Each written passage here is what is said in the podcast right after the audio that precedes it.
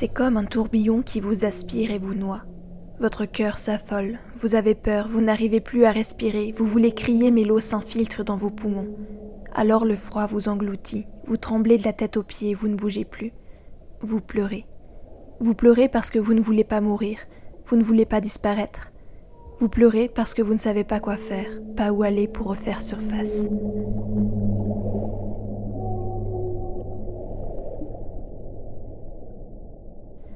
Alors immobile, posé sur le sable noir du fond de la vie, les yeux grands ouverts, dans un éclat d'effroi, les cheveux flottant autour de vous comme des algues, vous reposez, bouleversé, torturé, perdu, foutu, irrécupérable.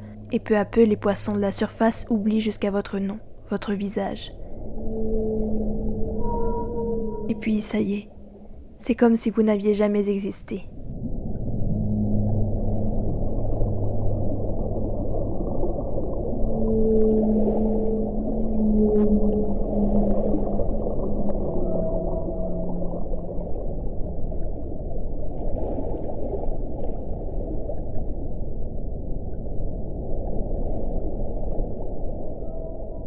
J'aurais beau vous décrire l'eau glacée, la morsure dans vos poumons, la tétanie de vos muscles, vous ne pourrez pas comprendre, pas sentir quel effet ça fait de se noyer quand on a 15 ans.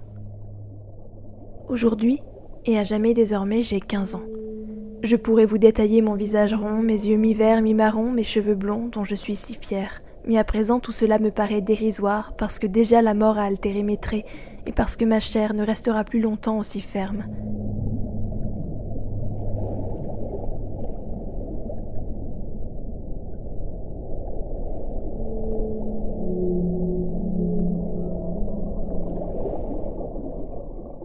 Ça vous dégoûte, n'est-ce pas? Vous n'avez pas envie de penser à un cadavre d'adolescente en putréfaction au fond de la Saône. Vous n'avez pas envie de le voir verdir et se détacher en lambeaux. Mais c'est facile aussi pour vous. Ça n'est pas votre corps qui se décompose. Moi, je pensais le voir vieillir, ce corps. Je voulais avoir l'occasion de me plaindre des rides qui seraient apparues sur ce visage rond. Je voulais lutter un jour contre le temps en teignant ses cheveux qui auraient viré au blanc. Et au lieu de ça, je suis là, à le contempler flotter dans des eaux vaseuses et polluées de ce foutu fleuve de merde à la con. Ouais, je suis grossière. Je suis grossière parce que la vie est injuste. Vous-même, vous la trouvez injuste, cette vie. Vous vouliez seulement vous évader un peu en écoutant cette nouvelle, et voilà qu'on vous raconte vous ne savez quelles horreurs morbides. Tant pis pour vous. Au moins, vous, vous pouvez toujours laisser votre radio de côté et reprendre votre bon vieux polar. Moi, je n'ai pas le choix. Je n'ai plus le choix. Qu'est-ce que vous voulez que je vous dise? Pourquoi je suis là? Non, j'ai pas trop envie d'en parler, pas trop envie de penser à... Je ne sais pas de combien de temps je dispose, autant ne pas le gaspiller. Je pourrais vous parler de mes rêves. Je vous promets qu'ils sont chouettes, originaux et ont tout ce qu'il faut pour vous distraire. Vous ne refuseriez pas ça à une gamine assassinée, si? Non, c'est bien ce que je pensais. Surtout ne riez pas, mais avant de finir en sushi humain, je souhaitais de toutes mes forces être un aigle pêcheur. Oui, je sais, c'est idiot. Pensez bien qu'on me l'a déjà dit. Pourtant, j'avais de bonnes raisons. D'abord, les aigles pêcheurs vivent dans des endroits magnifiques. Là où je n'ai que béton et poussière, eux jouent avec les clapotis des lacs et la cime des forêts. Lorsque le froid s'installe et m'enferme un peu plus dans ma prison de métal et clôt mes fenêtres, eux possèdent l'horizon et volent vers le soleil. Si j'avais été un balbuzard, parce que c'est comme ça qu'on les appelle aussi, je me serais installé dans les Rocheuses aux États-Unis. Bien sûr, je ne connais pas grand-chose à la montagne et le seul sommet que j'ai gravi c'était Fourvière en sortie scolaire, il y a des années. Mais les Rocheuses, je les ai vues en photo et dans des films, et je pense que c'est un endroit magnifique pour un oiseau.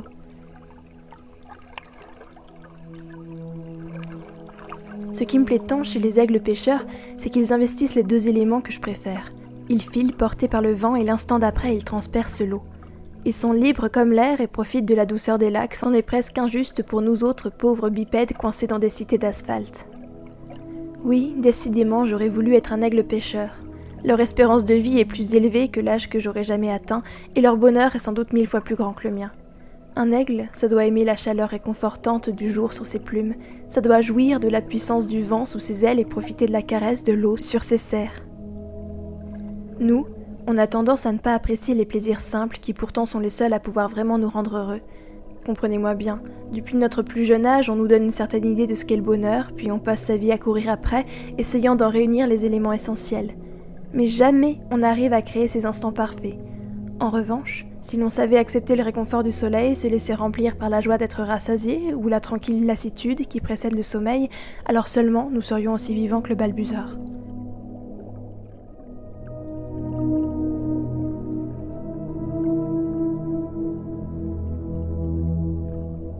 Je vous vois sourire. Je sais, c'est bien là les idées d'une adolescente de 15 ans qui en grandissant comprendra vite que la vie n'est pas aussi simple. Sauf que vous oubliez que je ne grandirai pas. Mais peut-être qu'un jour, alors que mon corps ne sera plus, un petit bout de moi, contenu dans l'estomac d'un poisson, s'envolera avec l'aigle pêcheur. C'est tout bête comme pensée, mais qu'est-ce que c'est réconfortant quand on est mort?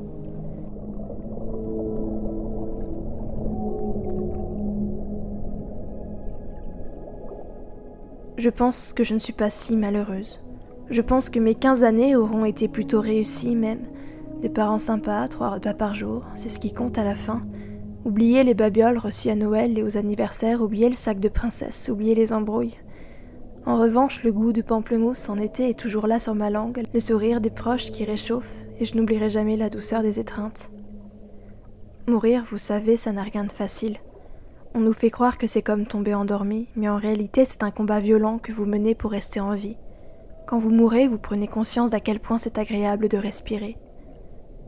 C'est après que vient la paix, quand votre corps a lâché prise et que vous savez que c'est fini.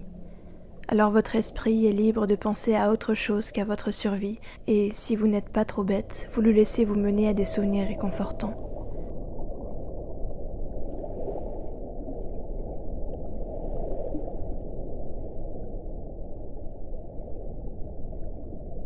Moi, je ne me souviens plus de grand-chose maintenant. Me vient une drôle de pensée. Peut-être que je ne suis pas morte, pas encore, que je suis dans un entre-deux. Déjà, je n'appartiens plus à mon corps, mais mes pensées tiennent encore bon. Voyez comme je perds de mon mordant, de ma vivacité, mes lèvres deviennent molles et ma langue pâteuse. Je me vois flotter au gré des courants sans ne plus rien sentir. C'est une étrange impression qui se glisse en moi. Je crois que je vais m'endormir à présent, me laisser m'enfoncer doucement dans cette dernière nuit en espérant rêver d'un aigle pêcheur.